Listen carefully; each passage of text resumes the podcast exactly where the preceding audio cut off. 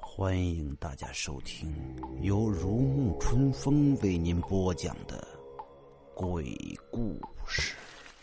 哈哈，有虫子要飞进你嘴巴里了。看着银发男一脸呆样，我又笑了。他愣了一下，立刻用手捂住嘴，但那双清澈的眼眸仍眨也不眨的盯着我。放开银发男的手，我有点好奇的走到他方才扔下的布袋前，一边打开布袋，一边问：“你找到什么好东西了？”啊！银发男好像是一下子恢复了正常一样，以闪电的身法抢过我手中的布袋，惨笑道：“没，没什么好东西。”没有，我微笑的看着他，可是我好像。看到了有人形琥珀、奇经九具、火狐钻石，我慢慢的掰着手数着，每数一件，银发男的脸色就苍白一分，好玩极了。哈哈，这些可都是好东西呀，每一样都是价值连城啊。那那又能怎样？我又没说这布袋是我的。银发男强笑道：“不是你的呀。”我微笑的走近他，但是刚才那个袋子总是在你手中的吧？我，我只是帮忙而已啊！银发男扯着嘴角，僵硬的笑道：“不是你呀，那就应该没问题了吧？你知道吗？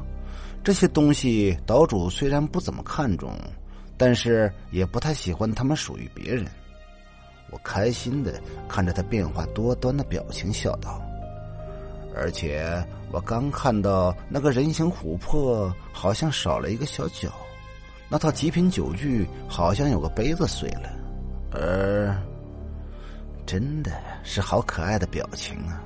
突然间，我想要的不是一种表情了。”银发男干笑着，不着痕迹的向门口移去。我用余光。瞟到他的这一意图，一个旋身，我抓着银发男的手，整个的贴上去，逼近他的俊脸。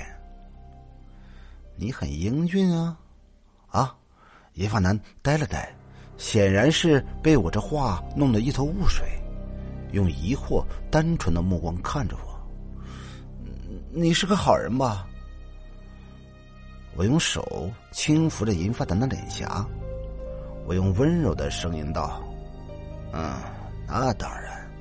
银发男自信的笑了起来，很明亮。留下来帮我好吗？勾画着银发男的轮廓，我柔声道：“啊啊！你叫什么？”我轻轻的在他耳边吹着气，我笑了，真是个可爱的呆子。你叫什么名字？兰兰妮。那么，兰，我轻轻抓起兰的手，在早准备好的契约上印上了他的指印。哈哈，那么兰，你现在是我的了。勾住兰的脖子，我的笑容渐渐变大。啊，什么？哎，小若，这个怎么被锁在这里呀？从密室出来，兰的注意力就放在了那头蓝身上。哦，他只是一笔失败的生意，而我把他留在这里是为了提醒自己以后不要接受活物了。